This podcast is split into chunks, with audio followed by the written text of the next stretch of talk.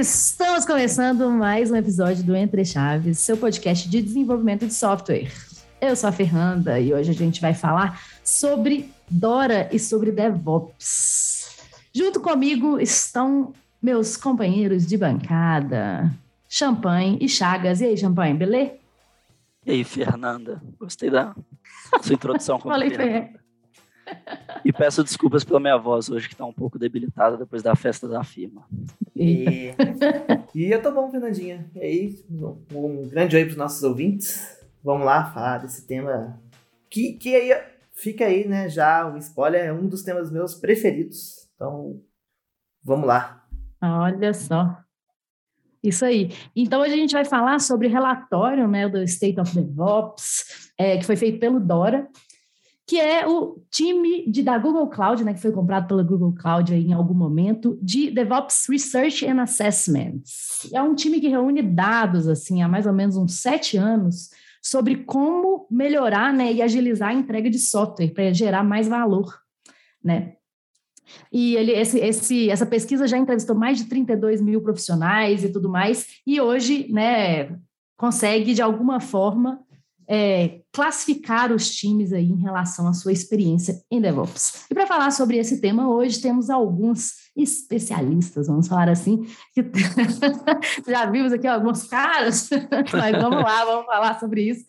Estamos aí com o Ângelo. E aí, Ângelo, beleza? Beleza, estamos aí mais uma vez. Essa honra participar do Entre Chaves, principalmente hoje para falar desse tema que a gente adora, né? DevOps. Nossa! Ah, meu Deus! e com bem. essa, podemos finalizar bem. o episódio. Ele é, preparou. Tá anotado Desculpa, eu não aguentei. na mão dele, assim, ó. É. O A minúsculo e o Dora todo maiúsculo. Assim, Piada ó, do dia. então, também com o Luiz. Fala aí, Luiz. E aí, pessoal, tudo bom? Prazer estar aqui também. Vamos discutir um pouquinho sobre esse tema aí, que, inclusive, o pessoal aqui da bancada que me apresentou, mas que eu gostei bastante. Eu tirei bom proveitos aí dentro dos, dos times. Boa. E também com a gente está o Kaique. Kaique e... é o Carlos Henrique, né? Por isso Kaique. Sim. Ah, tá bom. Daqui a pouco você vai falar que você não chama Kaique, não. Não? Mas, Mas não, não chama mesmo, não. Achei que você chamava. Realmente não chamo. Não, é Carlos Henrique, Kaique é o apelido dele. Poxa, eu acho que a gente precisa ter assim, no como entrar no Entre Chaves, colocar o seu nome, de verdade. Na em minha reunião. defesa, eu uso Kaique pra tudo. Todas as pessoas ah, só me chamam de Kaique no dia a dia. Na, nas reuniões é, do squad também sempre é assim. Estou muito animado para debater esse assunto com vocês.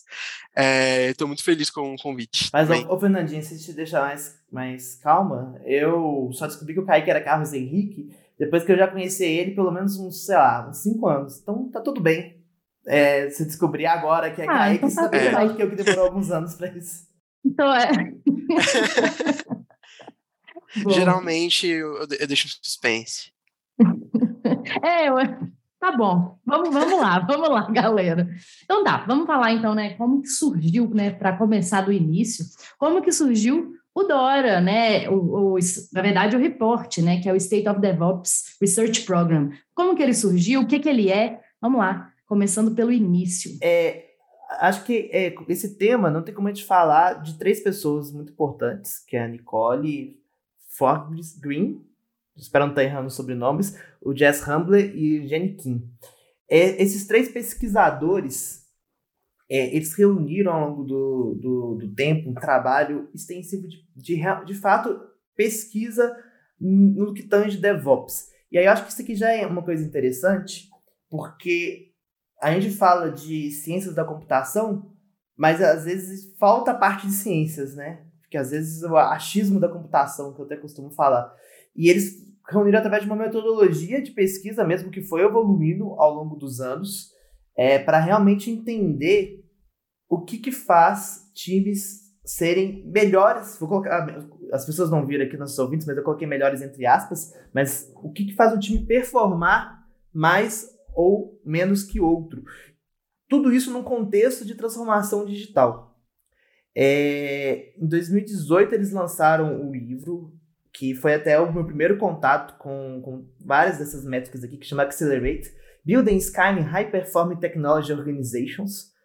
É, eles lançaram no final de 2018, se eu não me engano, e se eu não me engano foi mais ou menos o ano, se não foi em 2018, foi em 2019 que a Google né, foi lá e falou assim, hum, essa, essa galera aqui tá fazendo um, um negócio interessante, deixa eu comprar eles. Não sei exatamente se foi uma compra, né, um merge, uma aquisição, como é que foi, mas enfim, depois disso o programa é, ficou ali inserido dentro do, do guarda-chuva da, da Alphabet, né?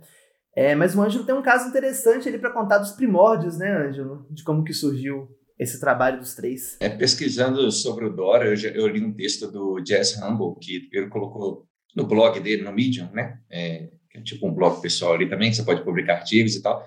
E ele comentou que estava ele e a Nicole conversando exatamente sobre esses objetivos que o Chagas acabou de apresentar, né?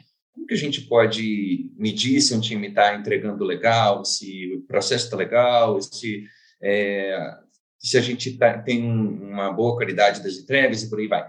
E, e aí a Nicole falou assim, ah, se eu tivesse... Ela não falou uai porque ela não é mineira, né? Ela disse, se eu tivesse... ela, ela se eu tivesse... por quê, né? Uai... É, se eu tivesse dezenas de dados dos times e tal, eu poderia responder essa pergunta. E o Jess Rambo falou: bom, vamos fazer isso então, bora fazer isso. E aí nasceu Dora, né? A, a, a empresa Dora, que estava incubada na época dentro da Puppet, isso lá em 2014. E aí em 2018, com, a, com aqueles aprendizados ali de 14, 2014 a 2017, né? Em 2018 eles lançaram o livro Accelerate, ganharam essa relevância aí também, foram adquiridos pelo, pelo Google Cloud. E de 2018 em diante, a Dora, junto com o Google, começaram a lançar o Accelerate State of DevOps, e a Puppet também lançou o State of DevOps dela. A Puppet também tem um State of DevOps é, próprio, que usa, inclusive, as mesmas métricas do Dora até hoje. Né? Então, tem, hoje em dia, a gente tem essas duas grandes referências aí. Então, quais que são né, essas formas aí que eles encontraram de medir? Quais são esses critérios né, que eles estabeleceram para medir se um time, né, como o Charles falou, entrega tem uma performance melhor de entrega ou não? Eu vou basear essa resposta dentro do livro do próprio Accelerate, que, querendo ou não, ali, né, na, época que ele fez escrita, foi um grande resumo dos que eles encontraram, e o livro ele é até dividido em três partes. A primeira parte ele mostra o resultado da pesquisa, a segunda parte ele fala da metodologia, e a terceira parte ele apresenta um caso real de transformação digital. Talvez eu tenha confundido a segunda com a terceira, mas enfim, são essas três partes. E a metodologia foi realmente muito baseada em pesquisa. Pesquisa mesmo tradicional que a gente vê, né? Quem, quem já passou pela faculdade, pesquisa de coleta de, de dados aí com muitas empresas. Então, isso é até uma coisa interessante que eles fizeram até segmentaram pelo tipo da empresa, né? E aí voltado em desenvolvimento de software e com muitos profissionais de diferentes senioridades. E aí eles fazem uma série de perguntas para conseguir entender como que aqueles times estão trabalhando. Mas a primeira coisa que eles, o primeiro desafio que eles tiveram é como que a gente fala que um time está performando melhor que o outro? Por isso que eu, as aspas invisíveis que eu fiz aqui, né, que não, o podcast não pega, que é um time melhor que o outro. Esse foi o primeiro questionamento que eles precisaram resolver. Porque como que eles vão comparar é, bananas com laranjas se eles não sabem qual que é, quem está performando melhor ou não, para entender o que depois eles classificaram em capabilities, para entender quais são os capabilities importantes para alcançar é, esse estado de excelência, né, de maturidade DevOps.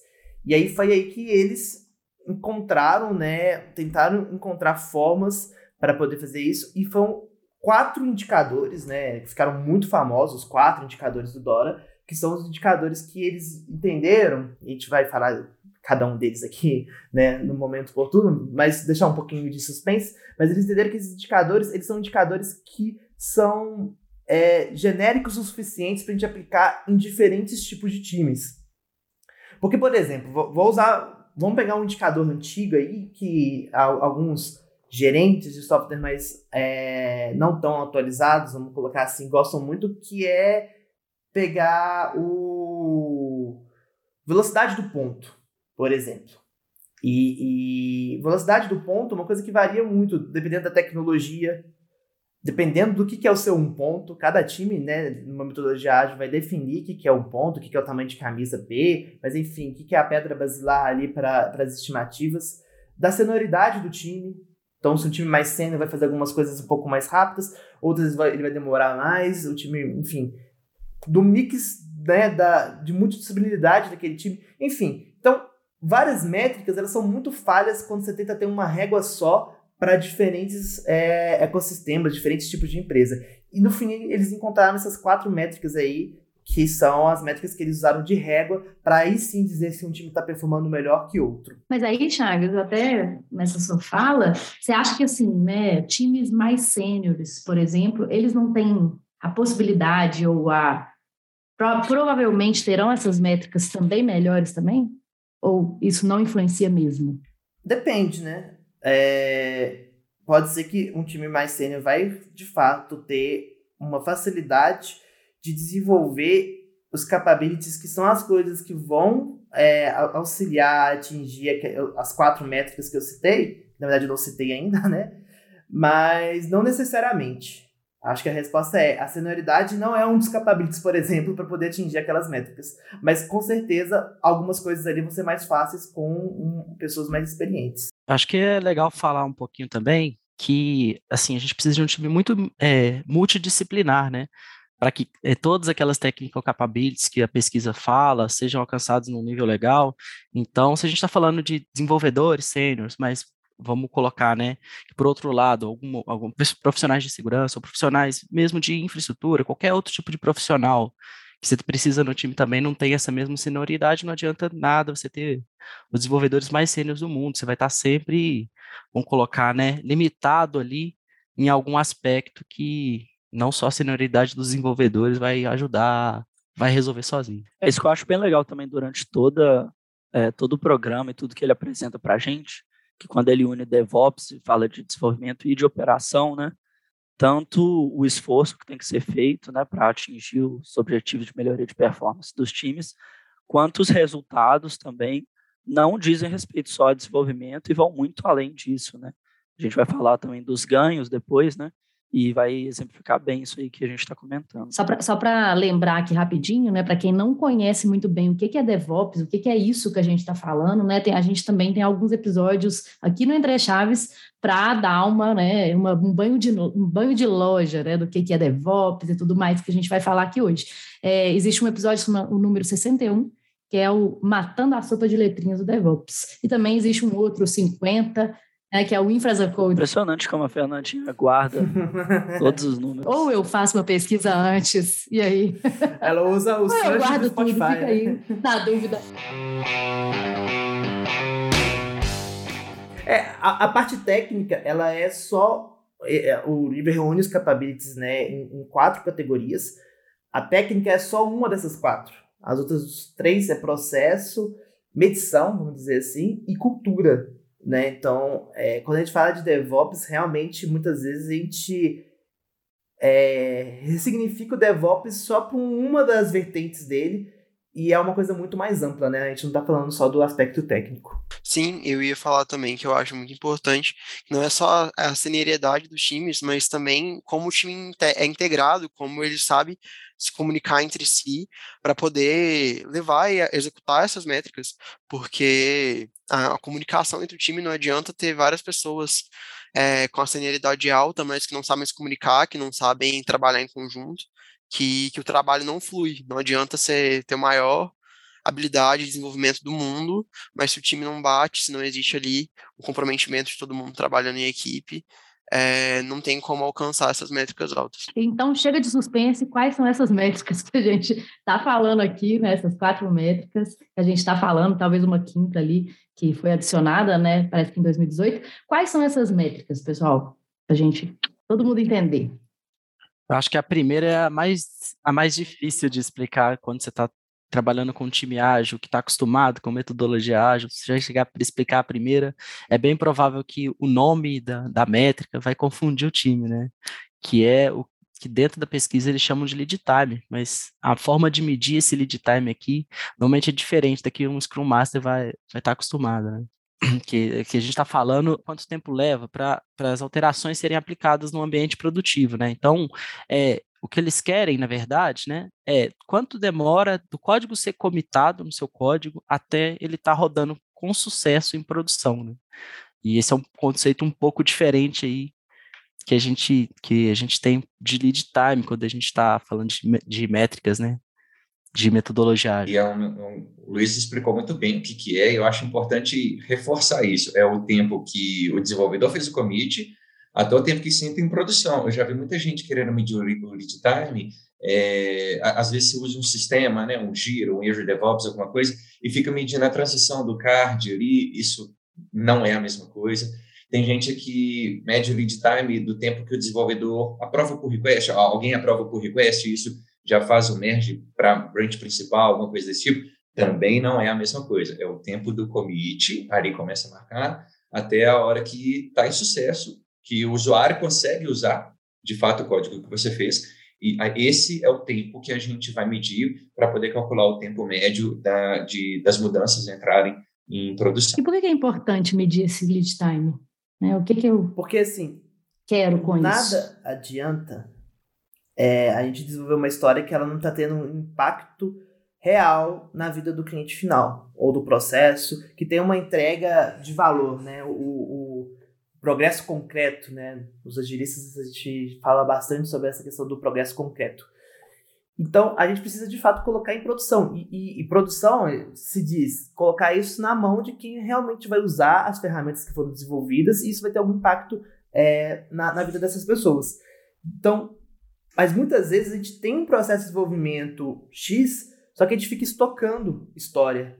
Ou a gente tem um processo muito lento para fazer subidas. Isso dificulta uma série de coisas, dificulta a gente fazer, ter uma cultura de experimentação, dificulta a gente fazer né, teste AB, dificulta a gente de fato publicar. Então, medir esse tempo, a gente está medindo quase que qualquer velocidade que a gente tem para poder reagir a mudanças. Né? Até indo lá no, no Sense Respond, qual que é a nossa velocidade de reagir? Como que a gente consegue fazer um. Eh, qual é a nossa fazer um rollback, a gente comitar um hotfix, né? Que seriam desenvolvimentos rápidos ali, emergenciais. Se o nosso lead time, né, entendido essa métrica como o Luiz muito bem explicou e for lento, a gente não consegue de fato subir novas histórias para um ambiente que realmente ele vai ser útil e vai se desenvolver. Uhum. É, o lead time, né, então é o, o a nossa métrica de geração de valor, né? Como se fosse assim, para quão, quão, rápido eu consigo gerar valor para o meu cliente, né? Colocar o meu, a minha história ali em produção e já ter feedbacks rápidos do usuário, né? E é legal que o, o, o Dora aqui, né, na, no reporte deles, eles medem entre menos do que uma hora, né? que é esse lead time, que é uma performance bem boa, até mais do que seis meses, imagina então, né? Times que demoram mais do que seis meses para conseguirem, de fato, né, entre comitar e colocar em produção, é, demoram esse tempo, né? É, com certeza tem uma performance, e demoram muito mais a entender os feedbacks do usuário, demoram mais a gerar valor e acabam tendo uma performance pior, com certeza, né? Eu, sinceramente, não lembro do que eu comitei há seis meses atrás, não. Né? é, exatamente. Desse, e isso é um negócio super importante mesmo, né? Se você não lembra, imagina se você tiver que fazer uma manutenção nesse código. Você vai ter que ter todo o seu aprendizado de novo. Você nem lembra, né? A gente... Eu já vi desenvolvimento que não fazia mais sentido. Tipo assim, o cliente demorou tanto a subir, no processo. É bom que o cliente mede burocracia do, da gestão de mudança também, né? É, que quando entrou em produção não fazia mais sentido. Tiveram que tirar. Ah, não, isso aqui não, não funciona mais dessa forma. É, ou então naquele momento que foi desenvolvido, era uma ideia que fazia sentido, só que não foi colocado para o usuário validar se aquilo realmente é o que resolveu o problema, né? Então acho que o lead time, se a gente tem um lead time mais rápido, mas a gente consegue é, resultados melhores assim, para o time, mas não só isso, né? Não basta só o lead time, né? Temos outras métricas aí também que temos que levar em consideração.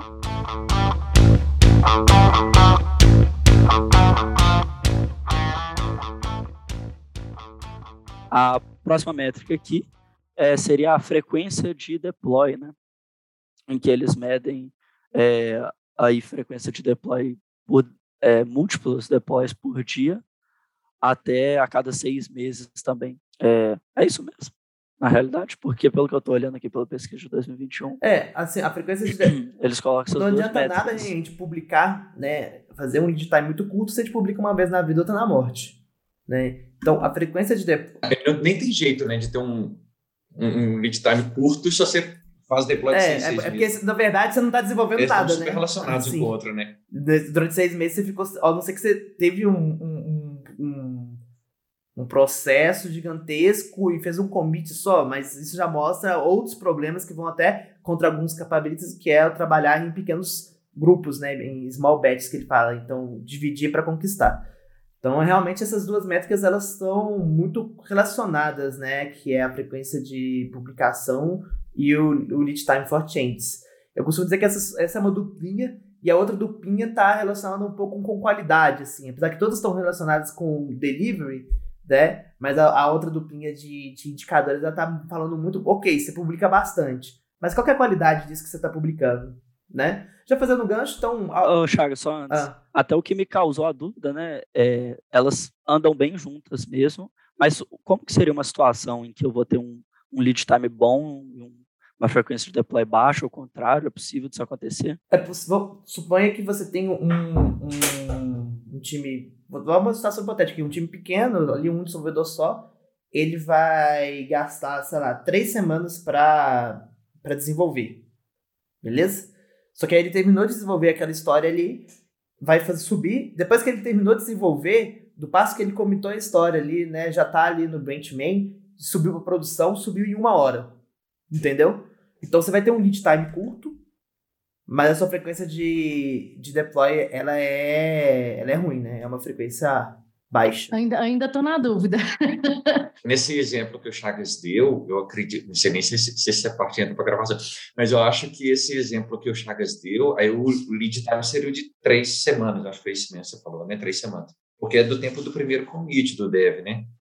Porque senão você vai contar só o, o commit na main, e aí você vai contar. Vamos supor que todo mundo fica, em vez de fazer estoque de sprint, você faz estoque de pull request.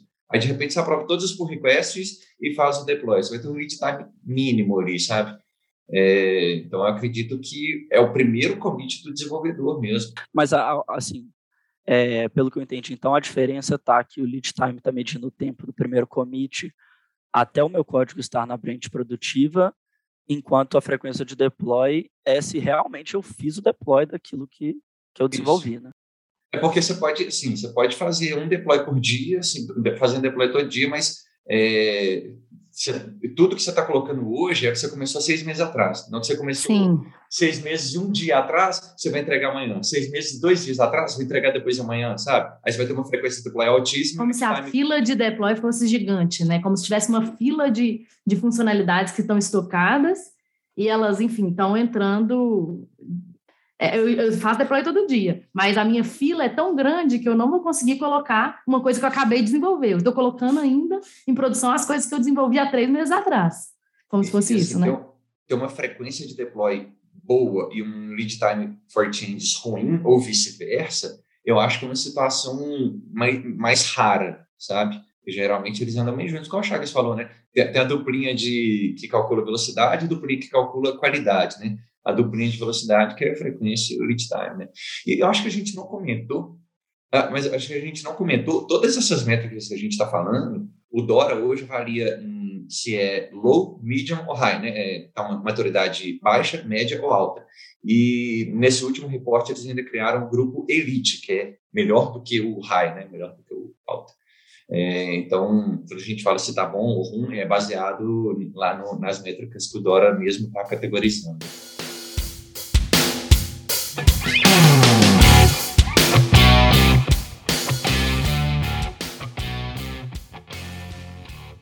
Até numa, com uma outra dúvida, parecida com essa com que o Champagne perguntou. Por exemplo, se eu faço sustentação de feature, eu tenho um time que faz feature e faz sustentação. É, a minha feature eu demoro para entregar, mas eu consigo fazer deploy todo dia, porque, por exemplo, eu corrijo bugs todo dia. E aí, esse também seria um cenário que eu teria, sei lá, um lead time alto, é, ruim, né? Mas teria uma, uma frequência de deploy grande. Porque eu consigo, eu consigo, por exemplo, deployar todos os dias. Isso, e aí, sem querer, querendo, você já está puxando a próxima métrica, uma próxima, uma das, das próximas que, que a gente poderia falar, que é de qualidade, que é o change failure rate, né? É, não, na verdade, tá, tá, não, não, se bem que não, nenhuma das duas, esquece o que eu falei. é porque É porque. Que loucura. Não, é o change failure rate, sim. É o change failure rate. É, que quando tem algum bug, você tem que corrigir rápido. Só que nesse caso é, é, é um pouco diferente do que a Fernandinha falou. Porque o change failure rate, aí você fez um deploy, deu ruim, aí você tem que corrigir rápido, mas não necessariamente porque é, não é o tipo de bug que a, que a Fernandinha comentou, né? É algo que é mais relacionado deploy. a problemas durante a release. Né? Sim, é. sobre isso, né? Eu acho que é assim, eu pelo menos não vi em nenhum cenário onde se mede dentro do mesmo time faz essas duas métricas separadas para calcular, por exemplo, ah, ele é maturidade alta para corrigir bug, mas para entregar feature é média. Então a gente costuma calcular uma média mesmo, né, de, de tudo isso aí. Então, mesmo que você esteja entregando só bug fix, né, e você esteja entregando isso rápido, e suas features demorem mais tempo, tem um lead time maior, assim, o que a gente está olhando na verdade, é para a média né, desses dois valores. Então, acaba que se o time entrega bug fix rápido, nas métricas vai meio que disfarçar um pouquinho essa demora nessa entrega de valor. E eu acho que aí começa a, a, fazer sentido. Se o que você quer ver é quão rápido está entregando valor mesmo perceptível para o negócio, algumas métricas lá do agilismo, elas fazem mais sentido para você perceber isso, né, do que a, do Dora aqui, que a intenção é medir a maturidade de DevOps do time. E eu, inclusive, acho que nessa questão que você falou, é, da questão né, do, dos bugs, da correção dos bugs e da entrega do valor das features, como eu acredito que é ter um time que consegue corrigir esses bugs muito rapidamente já é uma entrega de valor muito considerável, porque eu acho que dentro de uma feature é, em si, ter uma feature com vários problemas e ter uma demora muito grande para resolver eles é de uma é de, é uma complicação para o usuário muito grande. Eu acho que tem um time que, por mais tenha uma complicação com a feature, com a, com a, dificuldade da entrega da feature, mas que na hora que essa feature sai, consegue corrigir os problemas e adequar o feedback do, é, dos usuários com a agilidade, a gente está já é uma entrega de valor muito considerável, né? Eu acho que ter esse lead time é, nesse, nesse sentido muito valioso também. Agora, um time que tem que publicar bug fix toda vez, vai, agora sim, né? Eu acho que vai ficar muito evidente nas próximas duas métricas, né? Puxando um pouquinho do que, que o Ângelo falou. Então, assim, vai melhorar um pouco a métrica da frequência de publicação? Vai, mas e nas próximas duas? Aí é que a coisa vai aparecer. É, e, e, eu acho que e legal, né? Acho que a gente pode até falar as, as duas métricas, que é o, o change failure rate, que é a quantidade de, de mudanças que eu coloquei que falharam e o mean time to recover, que é o tempo médio que eu demoro para me recuperar. E, e, sobre essas duas, uma coisa que eu acho que é muito importante, isso você vai que está em toda a metodologia é, do Dora, é que o, a falha ela faz parte do processo. Entender que eu vou ter falha já é uma, uma parte importante ali do desenvolvimento de software. Então a gente vai entregar é, sistemas com bugs. A questão é o quão frequente está essas entregas com bugs e o quão rápido a gente consegue recuperar de um, de um bug que está com o sistema parado, um bug crítico, né? Com como a gente consegue fazer um, um hotfix. Então, eu acho que é uma coisa entender que a falha faz parte disso, mas ter um processo maduro suficiente para mitigar os impactos da falha. perfeitamente. E essa parte, eu acho que, falando assim, do porquê que faz sentido medir isso também, né? É que não adianta eu entregar com frequência se eu entregar com falha, né? Eu faço release todo dia, mas todo dia eu derrubo produção e tenho que ficar corrigindo minha release.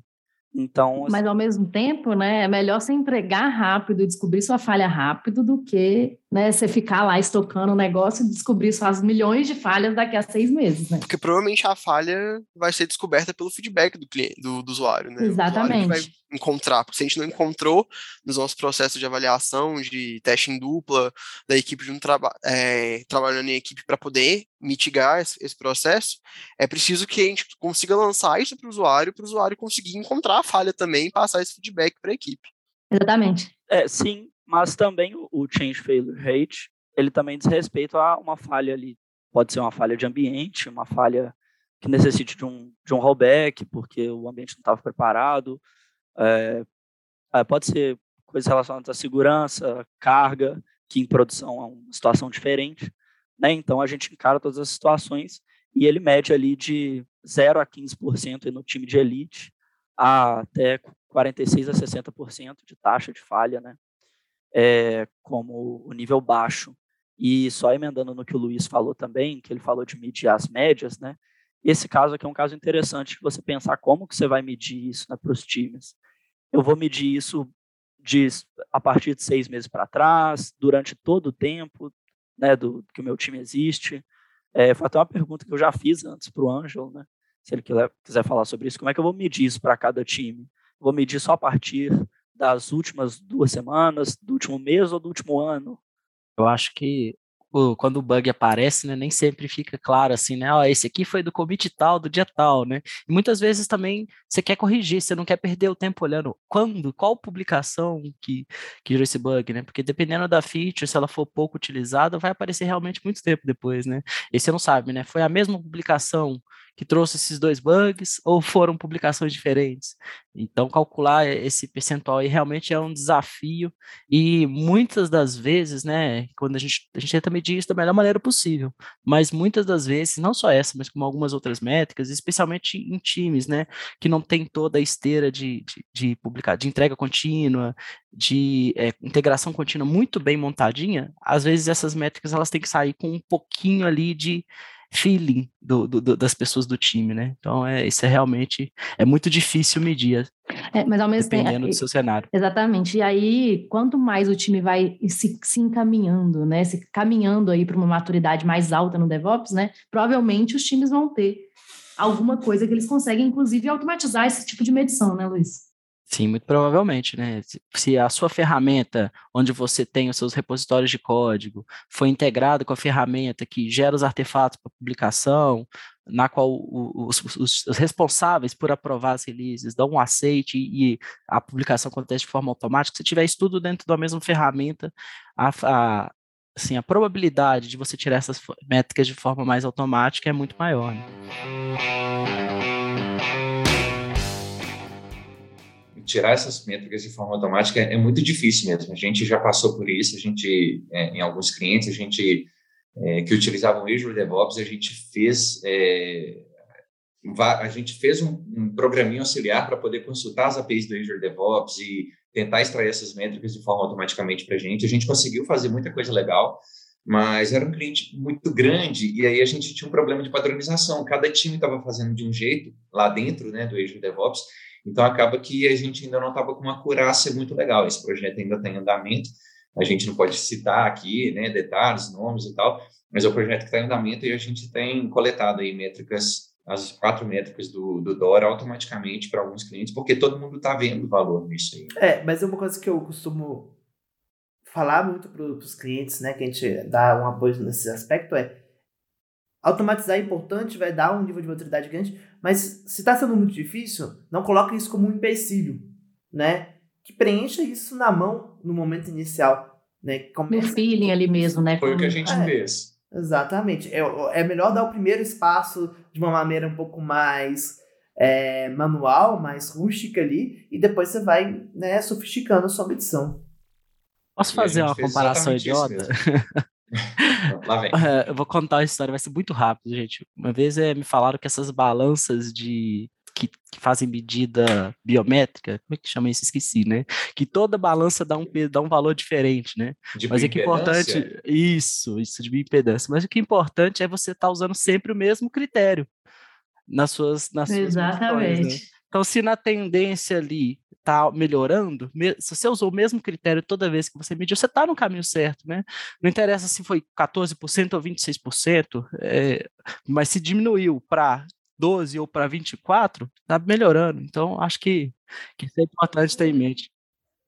Não, é, eu tenho um exemplo até mais drástico, Luiz. Vamos supor que você está jogando bola com seus colegas. Aí a quadra que vocês vão, ela tem um placar digital. Mas aí chegou um dia, o placar digital está quebrado. Aí eu, vocês vão falar assim: ah, não, então vamos contar gol, não. Vamos continuar jogando aqui, mas não vamos contar quantos gols a gente tá fazendo, não. Cada um conta de um jeito aí e, e, vida que segue. Não faz nem sentido, né?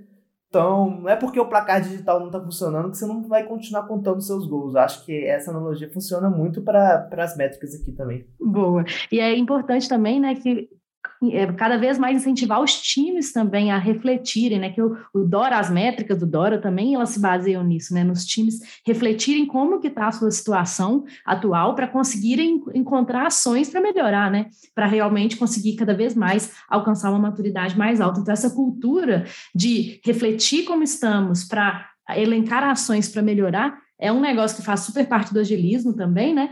E que aqui na DT a gente faz isso muito, mas que faz todo sentido aqui para a gente cada vez mais alcançar essas, essas maturidades mais altas né, no DevOps e, consequentemente, pelo que eu estou entendendo, melhorar a nossa performance de entrega né, dos, dos nossos requisitos.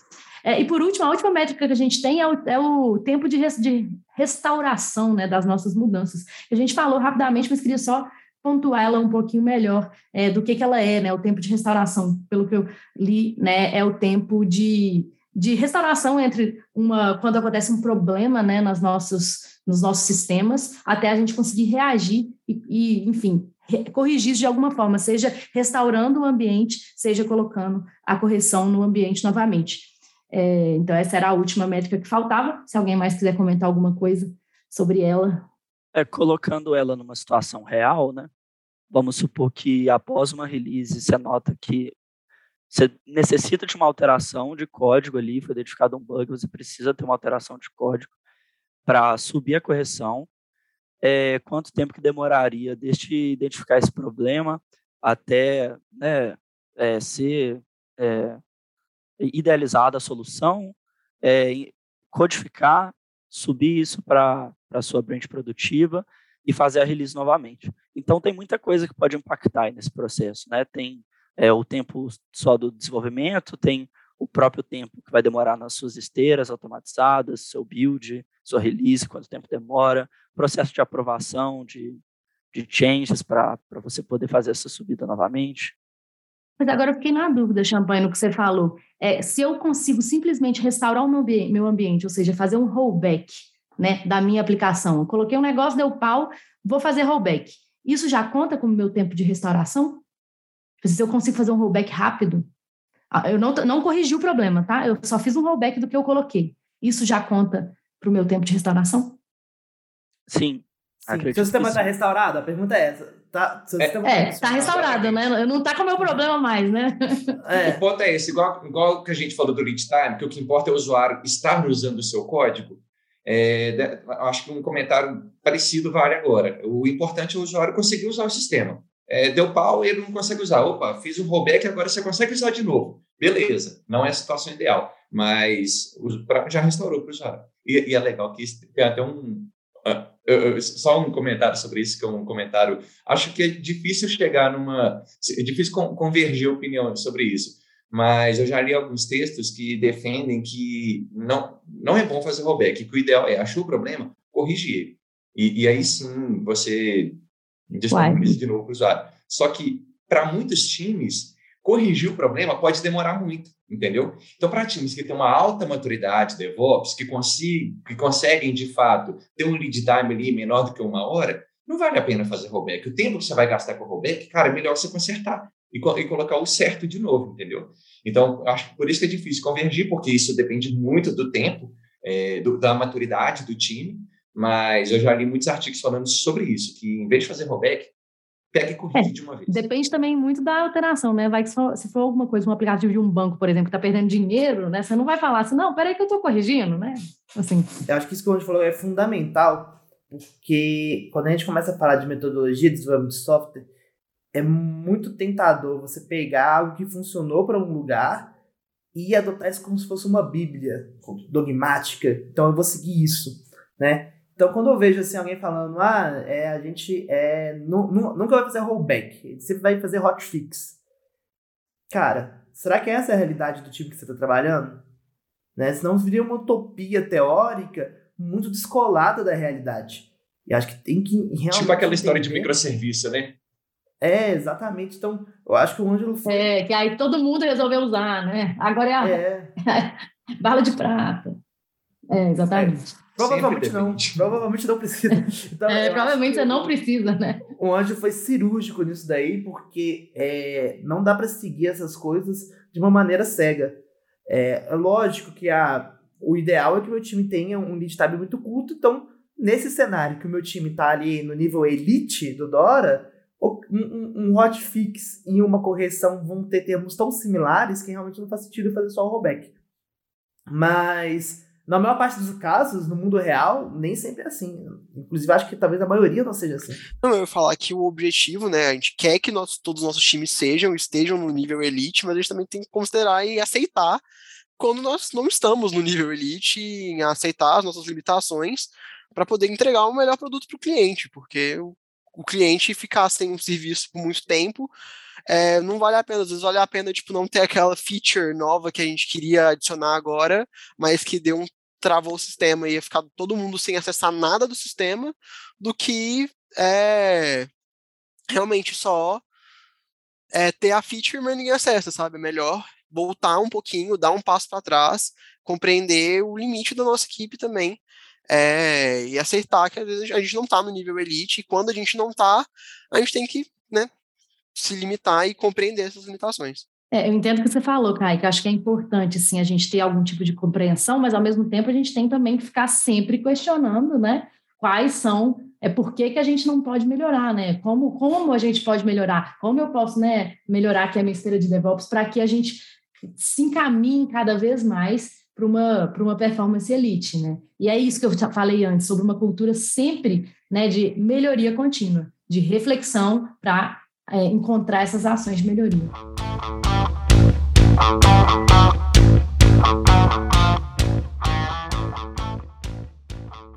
E buscando o objetivo de se tornar um time de elite, né?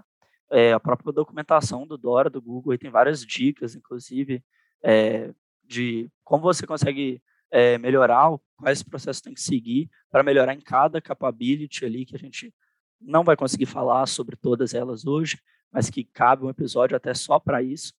Né? Tem até uma importância cultural aí também que é, isso, Chagas isso é muito falar. legal, o, o, o Champagne. Assim, infelizmente não vai dar para falar.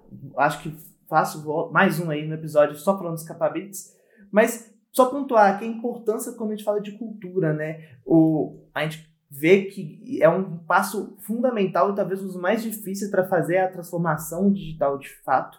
E não adianta nada você ter um CI/CD mega elaborado se sua empresa ainda é baseada numa cultura do medo, numa cultura de que manda quem pode, obedece quem tem juízos. E, e, ele fala muito, né, ele traz até o Western Culture, que, que é um sociólogo que trouxe alguns conceitos de uma cultura baseada no fluxo de comunicação. Então, em vez de pensar em hierarquia por cargo, diretor, etc., qual que é o meu fluxo de comunicação? Com quem que eu preciso comunicar para ter minhas tarefas realizadas? Ele fala muito sobre é, diversidade dos times. E aí não é só, ah, a diversidade é importante. Ele prova por A mais B que os times com diversidade são times que têm uma entrega melhor. Ele fala sobre satisfação do trabalho, da pessoa estar feliz ali, né, dentro das possibilidades que ela tem no ambiente de trabalho. Infelizmente não vai dar para a gente entrar no detalhe aqui de cada um dos capabilities, mas eu acho que é muito importante a gente pincelar aí a importância do cultural, porque sem a cultura não adianta você ter a ferramenta, a tecnologia, as coisas vão continuar arrastadas. É, exatamente. O DevOps ele vai além do pipeline, né? O DevOps ele prega aí uma, uma, uma mudança cultural e organizacional, né?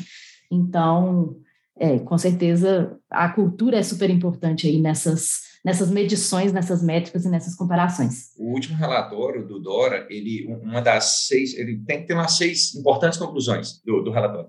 E a, seis é inclusive isso, o time com uma cultura positiva que está ali perto do elite tem uma tendência muito menor de ter burnout em cenários mais de mais pressão, em cenários tipo o que aconteceu quando começou a pandemia, que muita gente realmente é, ficou estressada, realmente muita gente precisou de, um, de uma ajuda psicológica e tal. É, eles conseguiram comprovar, igual o Chagas já falou, né, isso aqui é ciência, são dados, que os times de elite, os times com maior maturidade de DevOps, com maior entrega, com a cultura legal, tiveram uma taxa menor de burnout e problemas similares por aí, o que é maravilhoso. É, exatamente. Inclusive, a gente também tem um episódio sobre burnout aqui no Ensino Deixar, se você não ouviu, já ouve. E para reforçar, assim, é legal a gente comentar a importância dos ganhos quando a gente se aproxima do grupo de elite, né? Já que a gente já falou que né, temos baixo, médio, alta, elite.